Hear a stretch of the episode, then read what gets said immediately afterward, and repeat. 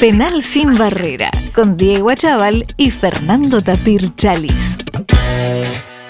Y nos acompaña en este momento el número uno de la hotelería en Madrid, el señor Gustavo López, dueño del Hotel Emperador. Guso para los amigos. Guso querido, ¿cómo estás tanto tiempo? ¿Cómo estás, Tapa? ¿Me escuchan bien? Perfectamente bien. Hola, Guso querido, ¿cómo andamos? ¿Qué haces, Jorgito? ¿Todo bien por ahí? Muy bien, muy bien. acá. ¿Cómo está el clima en Madrid? Muy bueno, el fin de semana estuvo complicado, que hubo ahí, el clima estuvo más o menos, pero fue pasajero. Eh, Está con el final del verano, con buen clima. Pero viene un verano a todo trapo, muy mucho Un calor, verano sí, fuerte, impresionante. Muchísimo calor, muchísimo calor y muy intenso. Madrid está muy arriba. ¿Qué es lo primero que tiene que hacer una persona que no conoce Madrid y que llega a Madrid? ¿Qué le podés recomendar? Más allá que lo primero que tiene que hacer es eh, tomarse un taxi y ir directo al emperador, ¿no es cierto? Claro, el che- Correcto. el check-in, el emperador, el ¿Eh? check-in. El check-in. Hacer el check-in en el Emperador o en otro de los muchos hoteles muy buenos que hay en Madrid también. Pero después de eso, después de eso hoy hay muchas cosas para hacer en Madrid. Yo creo que Madrid hoy está espectacular. En los últimos años ha sumado muchos contenidos. Eh, siempre tuvo su museo, su recorrida y su tapeo. Pero hoy, hoy tiene una oferta mu- muy amplia y espectacular de todo. O sea, desde lo de siempre, que es hacer las recorridas, de irte a museo y dar una vuelta por la ciudad. Y después, bueno, la noche de Madrid, que es espectacular. Y, y hay una oferta también de, de bares eh, que antes, aparte de los bares tradicionales, del bar de copas de Madrid, hoy hay mucho bar de coctelería y, está eh, al nivel más alto como estuvieras en New York, Londres, Barcelona. O sea, realmente eh, creo que es una apuesta hoy muy fuerte venir a Madrid y disfrutar eh, por lo menos un par de días por acá cuando cualquiera que venga a Europa. Cocina de autor, tenés tres restaurantes para recomendar y coctelería de autor que hay miles, como decís vos, y Eh, no, cada pero vez empiezo mejores. por coctelería. Dale, claro, porque arrancamos. Fíjate que uno de los uno de los bares más importantes de Madrid hoy lo maneja un argentino eh, que se llama Diego Cabrera, que vino hace muchos años acá eh, y tiene eh, fue 50 Best en los últimos cuatro años. Bien. Eh, él tiene un, bar de coctelería en la zona de la Latina, ahí cerca de, la Plaza de Santana. eh, un bar que se llama el Salmón Gurú.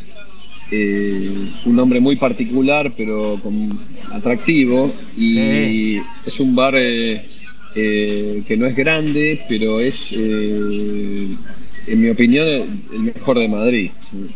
Y ahí no hay que dejar de ir cuando pasas por Madrid porque es un bar espectacular, desde la música, el entorno que tiene y una coctelería aparte con...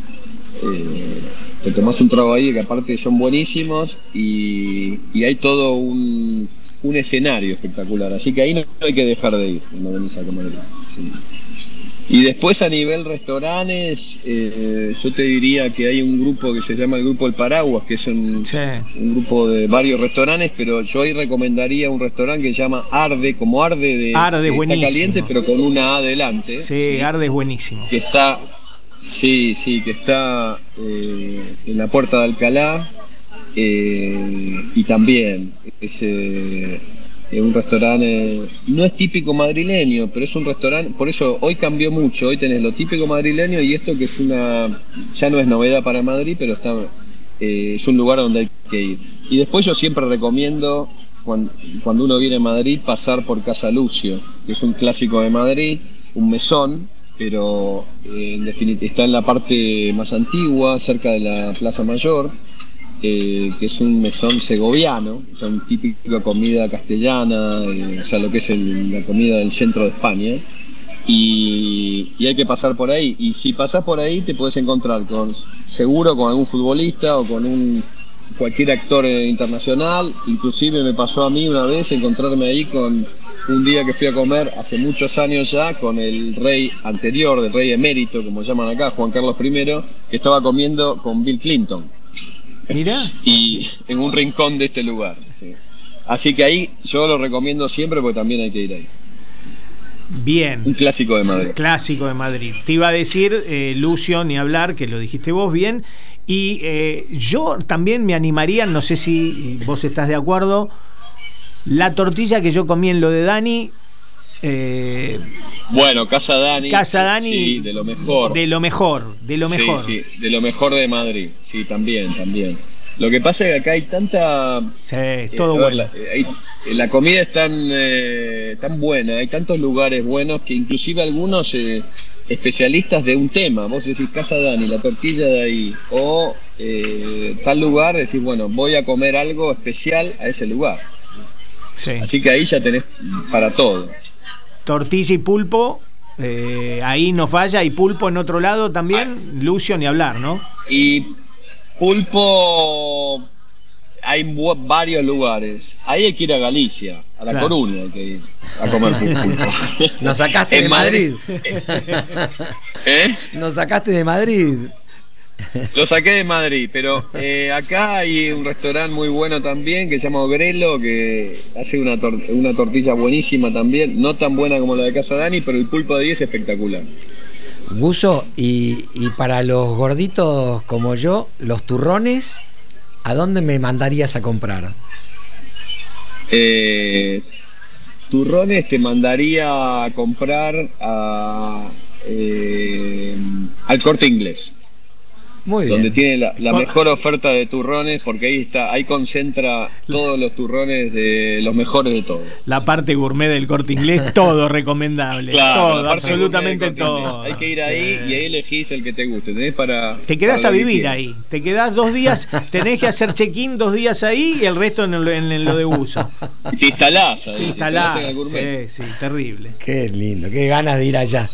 Bueno, ojalá que, ojalá que pronto te podamos, te podamos visitar. Bueno, siempre bienvenido.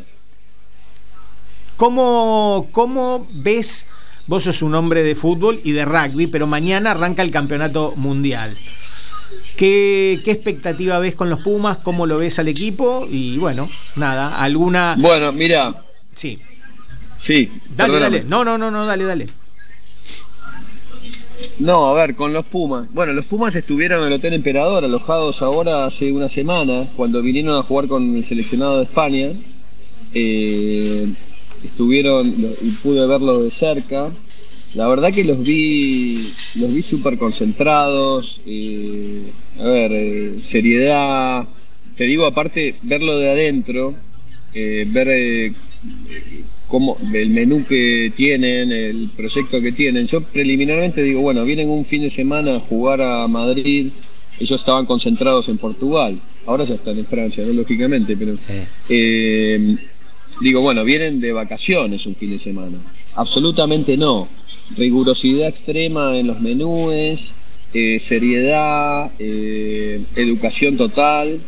Eh, bueno, el partido lo fui a ver, estuve cerca del banco, lamentablemente pude ver lo que pasó con los Pumas, con este chico Grondona, eh, cuando pobre que entró y se lastimó, y bueno, y, ahí me dio una pauta de cómo están ellos, porque estaba yo al lado del banco viéndolo y vi la preocupación de, los que estaban en el banco, de los jugadores, eh, cuando vieron que la lesión era complicada y, y bueno, cómo sufrían por el compañero, ¿no? Estas cosas creo que te dan una pauta de cómo está un equipo. A ver, el partido, España tiene un equipo que no tiene, no es rival para los Pumas, pero yo personalmente los vi eh, muy metidos y, bueno, después, claro, el Mundial es complicado, un partido con Inglaterra, que ahora está hablando mucho de, bueno, de los eh, o lesionados o gente suspendida que tiene, pero es complicado. Eh, es muy complicado siempre. Esto es como el fútbol, los mundiales eh, son partido a partido. Pero yo los vi muy bien, los vi, por lo menos lo que vi desde adentro, los vi súper metidos y concentrados. Uso, eh, metiéndonos ya en, en el mundial, ¿a quién ves de candidato? bueno, para mí Sudáfrica es el candidato natural siempre. Eh, Vos vas más por Sudáfrica que, por los All Blacks. Y All Blacks también, pero eh, All Blacks ganó menos Copa del Mundo que Sudáfrica. o me equivoco, pero creo que Sudáfrica es el que más ganó. Son los dos candidatos naturales, lógicamente. Pero si me apuras un poco, no quiero jugar de argentino mundialista, pero eh, creo que los Pumas tienen chances de acercarse. Eh, vuelvo a repetir que el mundial es siempre muy particular y bueno, hay que ir partido a partido, pero creo que independientemente de cómo hayan venido jugando los candidatos, y Francia es local. Mm. Eh, tiene, tiene fichas para ganar también. Sí, ahí de, los cinco naciones me parece que viene también bastante bien Irlanda. Y, bueno, Irlanda viene muy arriba también. Y bueno, Inglaterra siempre es un, rival de, riesgo, ¿no? Pero, pero coincido. Sí, por eso te dije antes, lesiones, suspensiones y demás. Eh, bueno, eh, sí, cuentan, pero eh, al final los grandes están siempre ahí y creo que los candidatos están entre los que mencionamos. Sí, yo creo, como vos, que, Sudáfrica, los All Blacks, eh, Francia, Irlanda ahí, me parece que va a estar, no sé bien cómo sean los cruces después de la fase de grupos, pero me parece que ahí va a estar un poco la, eh, la definición del campeonato. Yo creo que puede llegar a ser el partido inaugural eh, una, una réplica de lo que sería la final. Sin duda, sin duda. ¿Cómo, ¿Cómo, ves al resto de los equipos dada la zona? ¿Cuál te parece que es la zona más complicada y quiénes crees que pueden pasar? Bueno, en la A que es Nueva Zelanda, Francia, me parece que estamos, ¿no? Porque el resto es Uruguay, Italia y Namibia, me parece que ahí estamos. No debería haber no sorpresas. debería haber sorpresas, ¿no es cierto? Pero después. Eh, no. Eh, la, zona de Sudáfrica eh, está, es media, media complicada también. Está ahí con Irlanda, Escocia, Tonga y Rumania. Sí, pero bueno, ahí para mí está claro que Irlanda y Sudáfrica están, están arriba, ¿sí? y son los que van a pasar. Ahora, no recuerdo ahora eh, el sistema, en definitiva, cómo, pasan, o sea, tal vez me aclaran ustedes un poquito, pero ahí no recuerdo cuántos pasaban. ¿eh? Dos. Eh, Jorge. Dos. Dos, ¿no? Bueno, es lo que yo, claro. Ahí está bastante claro para mí, ¿no? Rumania está bien, pero bueno, en esa zona no hay muchas dudas, ¿sí? Después, bueno, está la zona de la, zona de Argentina que de los Pumas, que nosotros, bueno, creo que Inglaterra y Pumas están ahí para pasar. Irlanda, si no me equivoco, está con Australia. con, Sudáfrica. con Sudáfrica. Georgia. Sudáfrica, Irlanda, Escocia, Tonga y Rumania.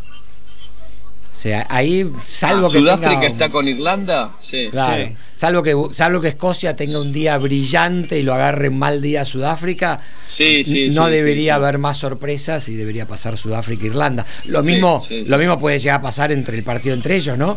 Irlandeses. Sí, aparte, que ahora. Se conocen de sobra. Sudáfrica creo que arrancaba con Escocia. Eh, o no sé, o uno de los primeros partidos o el segundo, creo que arranca Sudáfrica con Escocia que ahí si Sudáfrica ya le gana a Escocia, bueno, eh, está más encaminado. Eh, después está, no sé, Francia está con, con Uruguay, con Italia. Bueno, Italia siempre está ahí, pero al final eh, difícil de clasificar, ¿no? en esa zona creo que está, creo que estaba Namibia también, si no me equivoco. ¿sí? Eh, pero bueno, yo no, a ver, a mí me preocupa Japón siempre, porque los últimos mundiales ahora tiene jugadores muy veteranos, ¿no? Eh, pero no deja de preocupar, porque son tipos que, están ahí. Bueno, eh, y después generaron sorpresa los japoneses, ¿no? Le, ganaron a, en el mundial anterior le ganaron a, si no me equivoco, a Sudáfrica. así que puede, Claro, te, agarran distraído. Que Samoa también, Samoa hizo muy buena preparación y tiene, eh, viste, con la nueva regla de los mundiales, que podés jugar para otro equipo después de estar unos años sin jugar en el anterior. Tiene varios veteranos All Blacks y demás, con muy buena preparación. A ver, el mundial es muy particular, hay que estar atentos. ¿sí? es un, eh, un, grupo que va a generar un desgaste importante, me parece, en los Pumas. Sí. Debería, debería ganar sin duda alguna contra Chile y los otros partidos creo que debería ganarle a Samoa y a Japón, pero tiene que estar muy atento, no, no pueden bajar los brazos. Claro. Vos fijate que el, jugar con Inglaterra, el primer partido, es un partido clave para los dos. Sí. Inglaterra por las suspensiones que tiene, pero para los Pumas también, porque eso le da, si los Pumas le ganan a Inglaterra, tienen un, un camino ganado muy importante. Sí, es muy importante el primer partido, coincido. Uso, ahí dijiste que estuviste cuando fue la, la lesión de, de Grondona y, y, viste un poco la, la, unión de todo el grupo y demás. Eh, ¿qué, ¿Qué rescatás o qué anécdota podés contarnos de cómo fue el post partido después cuando fueron al hotel? Fueron al emperador después del partido. Sí, sí, sí. El post partido fue.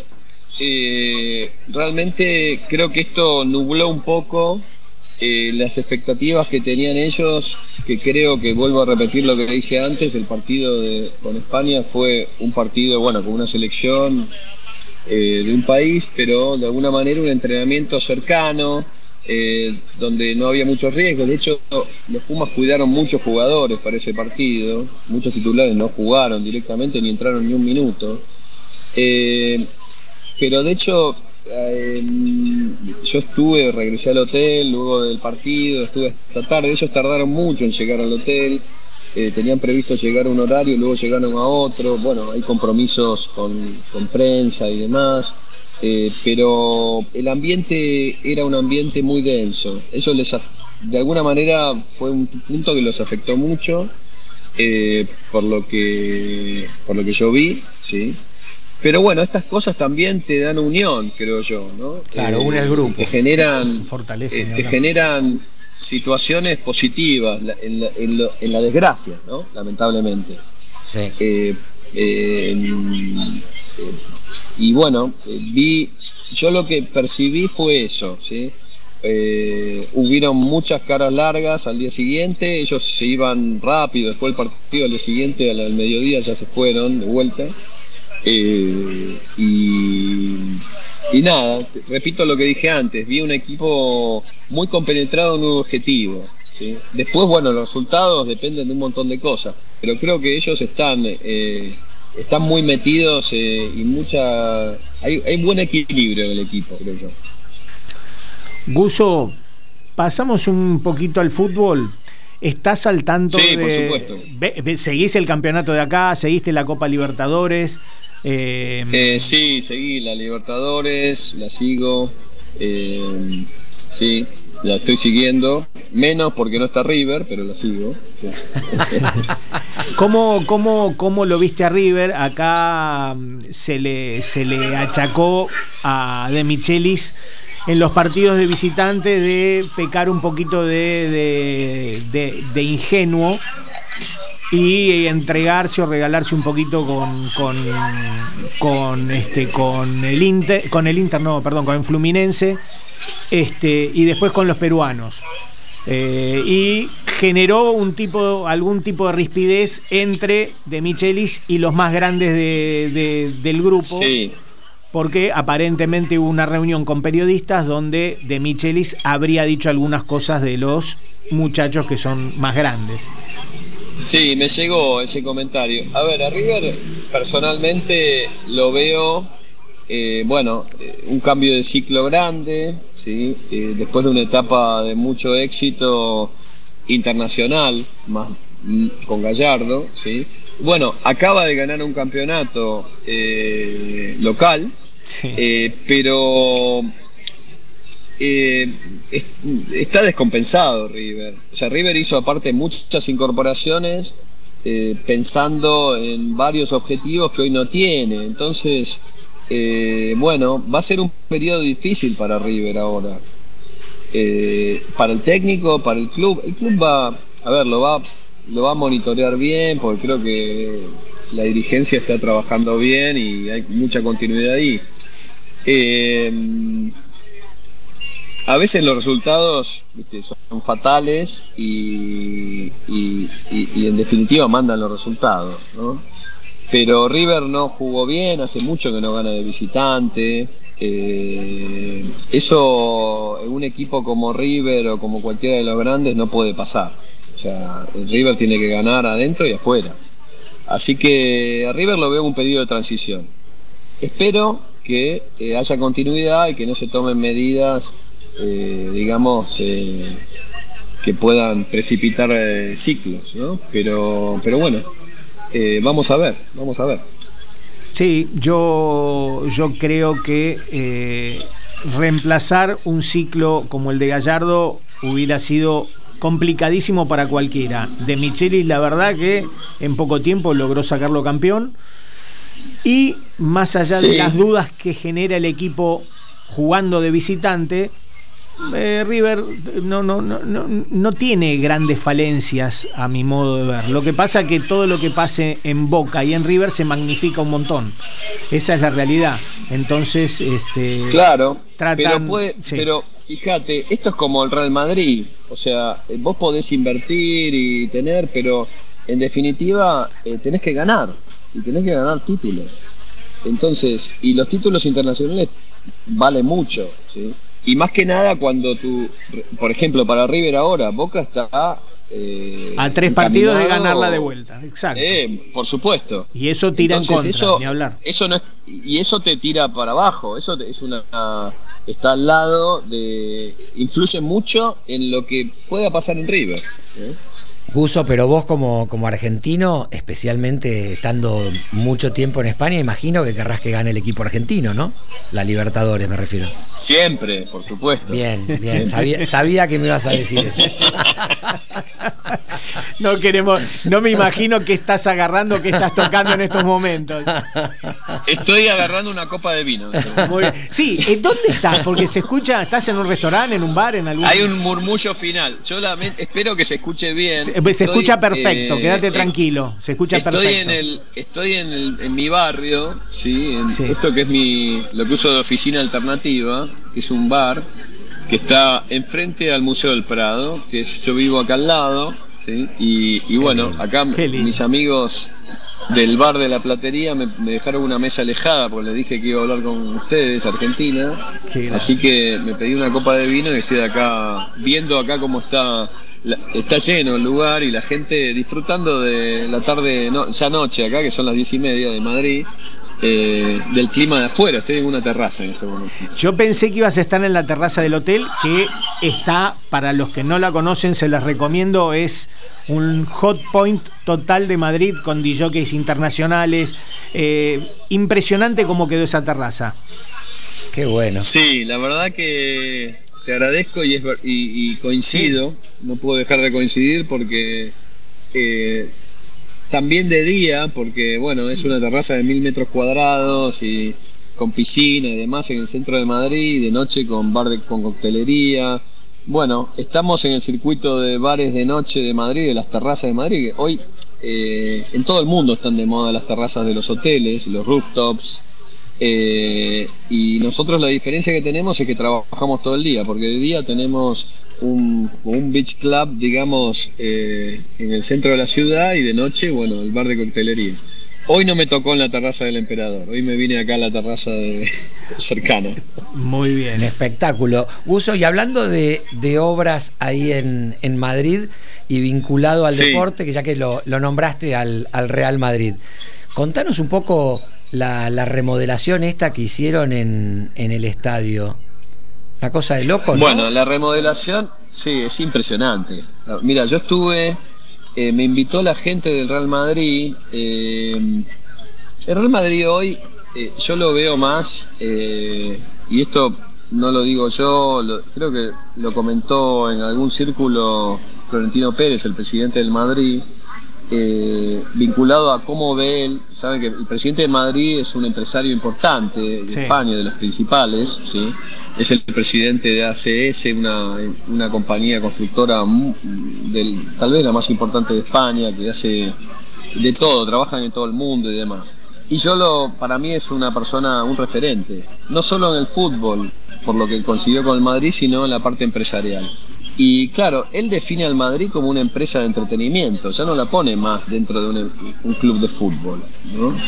Eh, y el, estadio del Real Madrid hoy, eh, como decía, estuve viendo la Champions cuartos de final con, creo que el Chelsea, si no me equivoco, que gana el Madrid, eh, la última, y voy a uno de los palcos nuevos. ¿no? Entonces tuve la oportunidad que me cuenten un poco qué se estaba haciendo. Y bueno, la verdad que es impresionante. O sea, eh, ves un estadio que hoy está, bueno, de hecho, el, eh, con el Getafe el último fin de semana inauguraron, como fue una preinauguración, digamos, entre comillas, de lo que es el techo que cierra el estadio entero. Eh, el césped del, del hotel, iba a decir. El césped del estadio. El césped del estadio. De formación profesional. El césped del estadio. No, me contaban ahí. Claro, yo le digo, bueno, pero está. No, no, el césped no está habitualmente. Hay, hicieron como cinco pisos para abajo. Donde el césped se saca.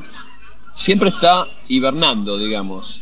Eh, a temperatura estándar, eh, medido, se sacan placas, tardan un par de horas en sacarlo entero, pero cuando vas habitualmente, según lo que me contaban, eh, en el estadio el césped está siempre en estas plataformas que tienen y, y bueno, prepararon el estadio para hacerlo multiuso total, de hecho inauguran, creo que el primer concierto, si no me equivoco, es ahora en mayo del 2024, que va a Taylor Swift, que ya está confirmado, eh, como el primer eh, recital en el, Estadio Bernabéu después de muchos años. Eh, hay un museo, hay restaurantes, hay negocios y bueno, también se juega al fútbol, vamos a ponerlo así. Bueno, va a tocar un rapero argentino eh, que se llama Duki. ¿Duki eh, va a tocar? Qué increíble. Duki, sí, sí, Duki el año que viene tiene fecha confirmada en el Estadio Bernabéu. Así que eh, Taylor Swift y Duki. Estamos en las dos puntas, pop y, rap. Pop y rap. Y escúchame, ¿cuándo, ¿cuándo tienen fecha de finalización de obra? ¿Se sabe cuándo va a estar? Mira, las obras, yo cuando fui estaban prácticamente, es una, fue una obra muy larga, se atrasó un poco por la pandemia, ¿sí? se complicó, no es lo mismo hacer una, una obra de cero que, digamos, reconvertir algo que está hecho, mm. donde tenés que cuidar un montón de temas, porque tengan en cuenta, sabemos que el, el estadio del Bernabéu está en pleno centro del barrio de Salamanca, que es uno de los principales barrios de Madrid, entonces eh, no podés cortar todo, circulaciones y calles y demás. Eh, el estadio va a estar terminado este año, ya, eh, en pocos meses más está absolutamente terminado. A fin de año tendrá todo. No sé después lo que es la parte de negocios internos, de restaurantes y demás, que esos algunos están abiertos, otros están abriéndose. El Madrid, mientras tanto, ¿dónde juega? ¿Juega de local ahí mismo? ¿sí? No, el Madrid está jugando hoy en el Bernabéu. Sigue jugando en el Bernabéu. O sea que hacen esto que, esto que Solo jugó en el estadio, eh, en el alternativo, eh, jugó un tiempo... No sé si recuerdan que la Champions, la última no, la anterior, estaba jugando en el estadio alternativo. ¿Y qué capacidad tiene habilitada hoy por hoy? No, hoy está totalmente habilitado. Lo único, lo único que tiene sin habilitar son las gradas nuevas que hicieron, que son inferiores, un poco como referencia local allá, un poco lo que pasaba con River cuando estaba en obra el Monumental, que tenía las plateas bajas nuevas, esas tapadas, así con publicidad. Bueno, lo mismo pasó acá. Ok. Así que es impresionante lo que contabas de, del no, No, en Madrid. Esto es, impresionante. Sí, absolutamente. Se, vi, algo ahí por, por Instagram y demás. Que los videos que hay son increíbles. Es Mira, se hacen los conciertos en, la página del Madrid o, hay. Bueno, ahora hace poco, pocos días salió el mismo Madrid, el Real Madrid, que yo lo sigo, sacó sacó un poco, hay un video del de, cierre, sacó un video muy interesante que es como cómo descolocan el césped y lo van eh, llevando a, los pisos que conté. Lo vi, es increíble. Impresionante. Y, hay momentos en los cuales hacen la mitad de la cancha que hacen el estadio de básquet y la otra mitad para conciertos. Eh, es, Absolutamente. Es, demencial. ellos ellos prevén hacer de todo. ¿eh? Prevén hacer partidos de básquet, partidos de fútbol americano, que algunos eh, saben que fuera se están jugando, algunos especiales se juegan fuera. Partidos de tenis, por supuesto conciertos. es un venue, o sea, es un compite con cualquier con cualquier, eh, digamos, eh, sala de conciertos eh, grande, pero bueno, con todo lo que representa el Madrid, porque aparte el Bernabéu llegás de cualquier lado de Madrid en subte, como en metro, ¿no? Y, en taxi, por supuesto, en auto, pero está totalmente conectado, o sea, como dije antes, el Madrid es una empresa de entretenimiento. Yo lo que, siendo fan del Madrid hincha del Madrid hace muchos años, eh, aunque mi equipo es River siempre, ¿sí? pero mi segundo equipo es el Madrid, digo, no hay que olvidarse del fútbol, ¿no? Y hoy, claro, la liga, la liga está devaluada porque no hay grandes figuras. El Madrid va primero porque ganó todos sus partidos, pero tiene jugadores clave lesionados, Portugal lesionado, Militao, Vinicius ahora también. Vinicius se jodió eh, ahora. ¿sí? Sí, no tiene mucho reemplazo. Eh, bueno, eh, también hablando de transiciones, el Madrid ganó todo en los últimos 10 años. Eh, Champions, ligas. Y hoy, bueno, creo que le afectó mucho el año pasado, especialmente que no se haya hecho lo de Mbappé porque era un, un no solo a nivel deportivo, pero sino también a nivel eh, marketing y comercial eh, era clave y habían apostado mucho. Ahí fue un tema, bueno, ya de, Mbappé y familia, que, después decidieron no seguir y ahora ya no se hizo eso, ¿no? Pero fíjate que el reemplazo de Mbappé hoy o de, Benzema es José Lu, eh, un jugador local y demás. como positivo incorporaron a Bellingham, este inglés. 20 años. Jugadora. Y la viene rompiendo toda. Espectacular.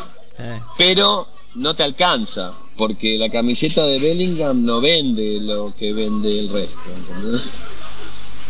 Es así. Y, y eh, eh, perdóname, Jorge, ¿cómo, la gente cómo está en cuanto, no solo la del Real Madrid, sino la de España, en cuanto al torneo que ha, como decís vos, está muy devaluado con todas las principales figuras que se fueron a, Arabia y a otros lugares. ¿Cómo, cómo, cómo, ¿Cómo repercute en la gente? ¿Sigue teniendo el mismo interés? Sí, sí, porque el fútbol es fútbol, acá hay muchos fans, eh, la gente sigue mucho el fútbol, no es Argentina, por supuesto, pero el fútbol está metido en la gente, en, y, al final te cambian algunos jugadores. Lógicamente a nivel internacional la liga perdió punch, pero mm. a nivel local eh, vos seguís queriendo que tu equipo esté arriba y que gane la liga y eventualmente le vaya genial en la Champions. Pero hablando de la liga, devaluada como dijimos, y, a pesar de eso es el fútbol. Entonces, el fútbol, eh, no solo a los que les gusta el fútbol, que es el deporte de acá número uno España también. Eh, la liga se sigue, se sigue, se sigue con intensidad. Pero bueno, las figuras máximas ya no están, están en Arabia, están en Estados Unidos, bueno, eh, no están acá hoy. Eh, vamos a ver, pero en ese sentido no hay bajada local. No hay pérdida de interés en el público. No hay pérdida, no, no, pero pero para Madrid, por ejemplo, y yo hablando ya desde el tema interesado y subjetivo de lo que representa para mí el fútbol hoy a nivel mundial, eh, para Madrid tener una figura internacional, supongamos, si el Real Madrid hubiera contratado a Mbappé, desde el lado del turismo, de lo que es lo internacional, te viene gente de todo el mundo a ver al Real Madrid. Va a seguir viniendo y, siguen viniendo, pero no es lo mismo hoy. Este es un año de transición para mí, para el Madrid. Sí, correcto, coincidimos. Uso, arranca, arranca toda la, etapa esta de eliminatorias para, el próximo Mundial. Eh, ahí en España, ¿contra quién juega? En estos días. Ahí me mataste un poco, porque ah. eh, yo España lo sigo lateralmente. ¿sí? Entonces hablemos, eh, hablemos de Argentina, hablemos del corazón. Hablemos de Argentina. La verdad lo sigo más Argentina que España. Sí, obvio, seguro, como corresponde. ¿Cómo lo ves? ¿Cómo ves este nuevo, el reinicio, digamos, del ciclo de la escaloneta? Mira, lo, lo veo con, con alegría de que se sigan concretando eh, éxitos. Ahora es un camino, ahora es más una maratón, no son 100 metros. Entonces, eh, creo que bueno, sigue el estandarte Messi, que bueno, hoy en Estados Unidos, eh, en una liga también que es menos comprometida, creo que eligió bien, en mi opinión, a nivel familiar y personal, ir ahí, porque le da tranquilidad y bueno, eh, veo un camino a recorrer todavía. Queda mucho, recién empieza esto, pero eh, creo que, bueno, siempre Argentina, vos lo mirás y mirás para abajo y ves la cantidad de jugadores que tiene y ves la cantidad de jugadores jóvenes que tiene con potencial y decís, bueno, eh, Messi llegará al próximo mundial o no, puede ser, pero tenés mucha materia prima, tenés gran calidad de jugadores. yo desde ese lado lo veo eh, lo veo con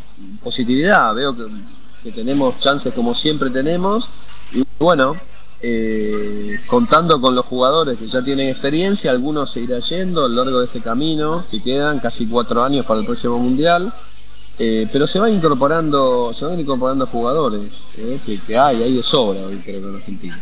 Sí, no, y con un cuerpo técnico que calculo coincidirás que realmente aprovecha los momentos de los jugadores y, va convocando Totalmente. Este, a los que Creo mejor que están. ese es el gran mérito, como comentás, y, bien oportuno, es el gran mérito de, de, este cuerpo técnico que tuvo, que aparte son gente que sabe de fútbol. Y, y, bueno, eh, sobre la marcha fueron viendo quién estaba mejor y no dudaron en poner uno a otro. ¿eh? Y eso creo que también influyó en el éxito de Argentina. Sin duda, sin duda. Hoy no sé si está ya definido el equipo, cómo, cómo debuta Argentina. Eh, ¿A quién pondrías, Uso, si no todavía jugando con que no esté definido? Eh, ¿A Lautaro o a, Julián? ¿O los pondrías a los dos juntos? No, yo lo pondría a Lautaro. ¿sí? eh, hoy. Porque, primero porque está teniendo mucha continuidad, la tenía antes del Mundial, para fue una circunstancia la del Mundial. O sea, Lautaro llegó muy arriba y tuvo, creo que mala suerte. Llegó, este, llegó tocado. En, ¿eh? pocos partidos, ¿eh? eso es mi opinión personal. Ahora, después, eh, bueno, fue importantísimo Julián por, por, el oportunismo y también porque, como dijiste antes, el, cuerpo técnico eh, decidió bien y no, no, no tembló en, en cambiar y, los referentes del equipo avalaron eso porque eh, Lautaro es un referente.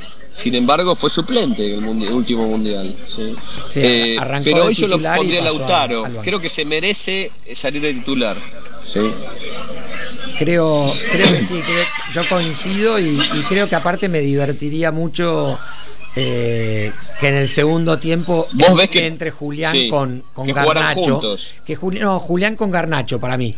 Eh, que ah, es una dupla con una velocidad infernal y creo que se pueden potenciar muy bien. Si Argentina llega a ir ganando y llegan a tener espacio ellos dos, creo yo que sería algo espectacular para ver. Bueno, esto es lo que hablábamos antes, Jorge. Las alternativas que tiene Argentina hoy, eh, estás hablando de gente que puede entrar al banco y desnivelar. Sí. Eh, hoy tenés, tenés, eh, tenés para elegir. Creo que eso es, es muy importante. Hoy, esa calidad de jugadores. De, mitad de cancha para arriba, creo que tenés dos jugadores por puestos que te pueden rendir extraordinariamente bien. Y todos top mundial. Sí, sí, sí. Sin duda alguna. ¿eh? Absolutamente. Vamos a ver cómo se arma la defensa. No sé quién va a salir jugando, pero bueno. Decían que jugaba... Es un comienzo de eliminatorias. Sí, la misma que la final. lo que empiece hoy, estamos seguros que no va a ser igual dentro de cuatro años. No, sin duda, sin duda. Real. Eh, Pero bueno, eh, hay que jugar con el timing ahí. Yo, yo, de acuerdo a lo que dijeron ustedes y que también estoy muy de acuerdo, este cuerpo técnico tiene la inteligencia de poner siempre al que está mejor eh, y no casarse con nadie. Entonces, este, me parece que van a ser una, buena elección y una buena lectura de los momentos de, los jugadores, como lo vienen haciendo hasta ahora. Eh, y creo que yo, yo, te digo, en un momento, sin ninguna duda, eso, eh, dudaba un poco si Messi iba a terminar yendo a este partido eh, a Messi lo veo, bueno, en una liga, como dije antes, que ustedes coinciden seguramente. Sí, totalmente. Que, podés moverte con más facilidad y tenés espacio por todos lados, porque se ven los partidos. Pero eh, Estados Unidos es muy amplio, hay mucho viaje en avión, mucho cansancio. Eh, en un momento dudé que fuera, bueno, está ahí porque es como Diego, bueno, está y quiere estar siempre. Eh, y seguramente va a jugar eh, bastante tiempo el partido. Yo creo, yo creo que contra eh, Pero bueno, hay que tener en cuenta que Messi es un jugador que ya tiene una edad, es, está en el final de su carrera. Entonces, no es lo mismo el Messi de, hace, de antes, de hace unos años, que el de hoy. Entonces yo, ahí sería inteligente que él mismo y con el cuerpo técnico se den cuenta de a ver cómo, cómo se maneja eso, ¿no? Hay que ver, porque vos viste que a Messi. No sé, es difícil, es difícil. ¿eh? No le gusta salir nunca. Su personalidad va a querer siempre estar y jugar todo. Yo creo que no le gusta salir, eh, o lo, ha demostrado a lo largo de toda su carrera, ¿no? Que no le gusta salir. Eh, creo sí que puede llegar a ser que no entre de titular en el partido del martes contra Bolivia, que en algún momento habían dicho que ni siquiera iba a ir y ahora dicen que sí que va a ir.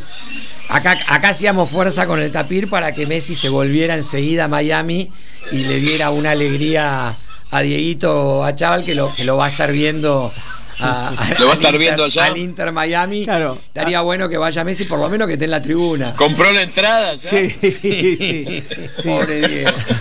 Se enteró, se enteró por el tapir que, que, el partido que él había sacado la entrada, eh, Messi iba a estar jugando acá las eliminatorias. Le había llamado la atención a Diego que había conseguido la entrada fácil. Sí, quiso, quiso, quiso meterla en reventa, pero no le dieron ni 50 dólares. Por las dos. Así que Claro, claro, claro. Este, pero bueno, no sé, hay que ver, hay que ver. Gusito, ya estamos casi terminando el programa. Antes, antes de terminar, sabe que el Club Náutico Buchardo eh, que nos auspicia, te, espera para cuando vengas acá para que vayas a comer allá para dos personas cuando tengas ganas vos uh, y con bueno, quien quieras. Espectacular ese lugar. Sí, así que bueno, ya sé que vas a venir pronto. En, poco tiempo voy a estar por ahí y bueno, eh, eh, me daré una vuelta por ahí. Lo organizamos. Muchas gracias. Por favor. Un placer, chicos, hablar. Muchas gracias, realmente. Eh, y, bueno, siempre que necesiten cualquier dato de Madrid, acá estoy disponible. Sí, sí, ya sabemos que es así.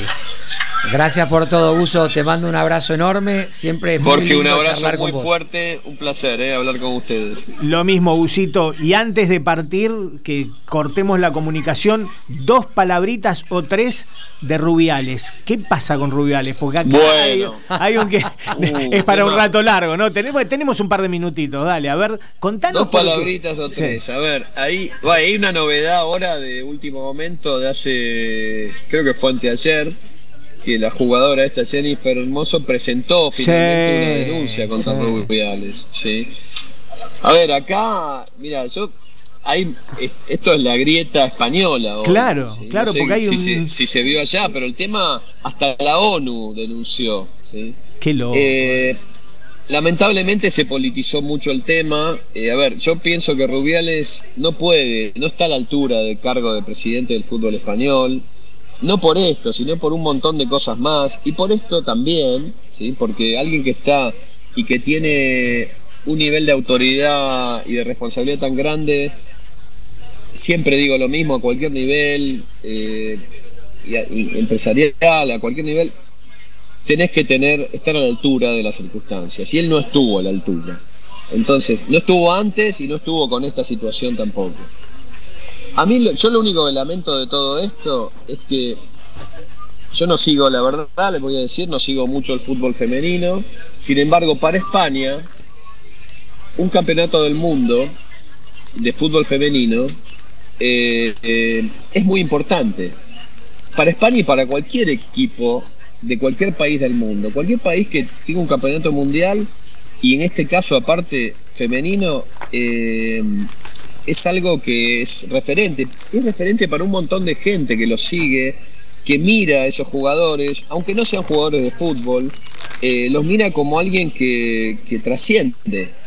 Y lo que más pena me dio es que no se hable nada más de que España salió campeón del mundo. Todo el tema se ha politizado y pasó a ser eh, esta situación, eh, digamos, de, problemática general, que bueno, da para muy largo, pero yo lo resumiría que lo que lamento es que no se haya hablado de España como campeona del mundo, sino por toda la problemática que pasó después.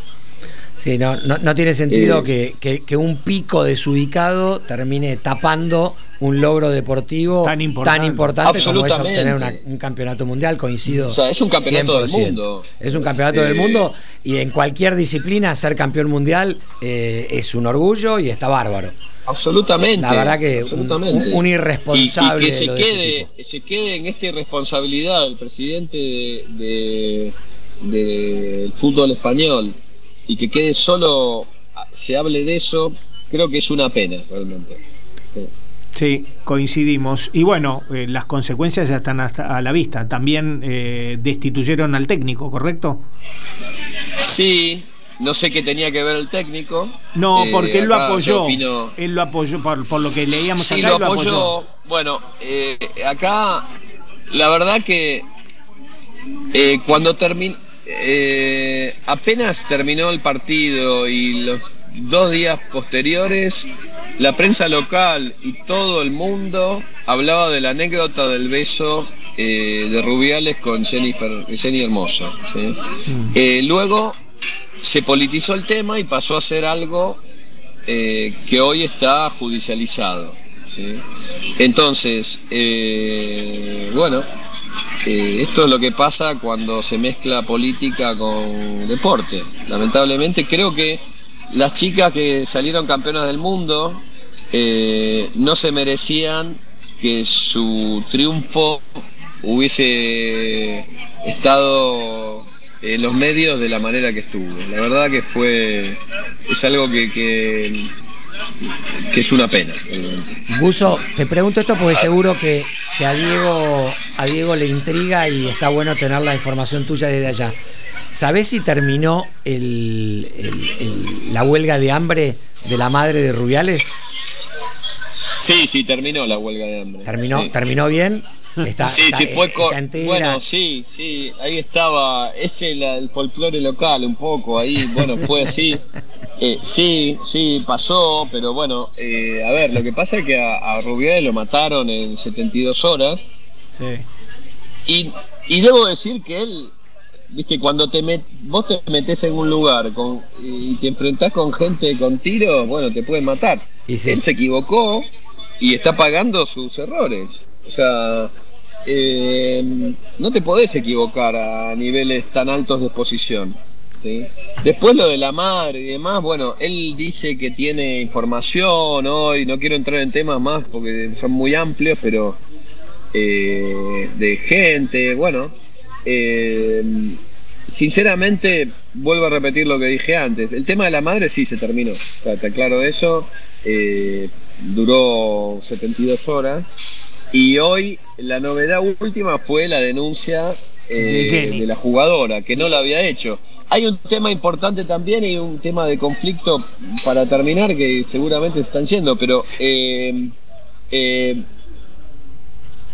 ¿qué pasó con los jugadores en general? ¿no? Eh, los capitanes de los equipos de la liga y demás. No hubo eh, expresamente una condena. Hace 48 horas salió hablando, salieron los capitanes de la selección española que no mencionaron a Jennifer Hermoso, hablaron de, de una problemática y demás, eh, vinculada al presidente, que se había, al expresidente, pero no se expresaron con contundencia, eso generó algún tipo de, de, situación a nivel prensa, y salió Carvajal del Real Madrid, eh, que está concentrado para jugar con la selección, y cuando le preguntaron hace 48 horas, él se expuso bastante diciendo que, bueno, en un caso que está en la justicia, que no se puede, no puede, que él defiende la presunción de inocencia de cualquier parte. Gusito, fue crucificado ayer. Fue crucificado. Gusito, para cuando vengas, venís y completamos acá porque nos están sacando el aire. Pero ya Lo chicos. Abrazo enorme y mil gracias. Nos vemos pronto. Abrazo, fuerte. Abrazo, Uso. Que estés bien. Adiós. Chao. Penal sin barrera.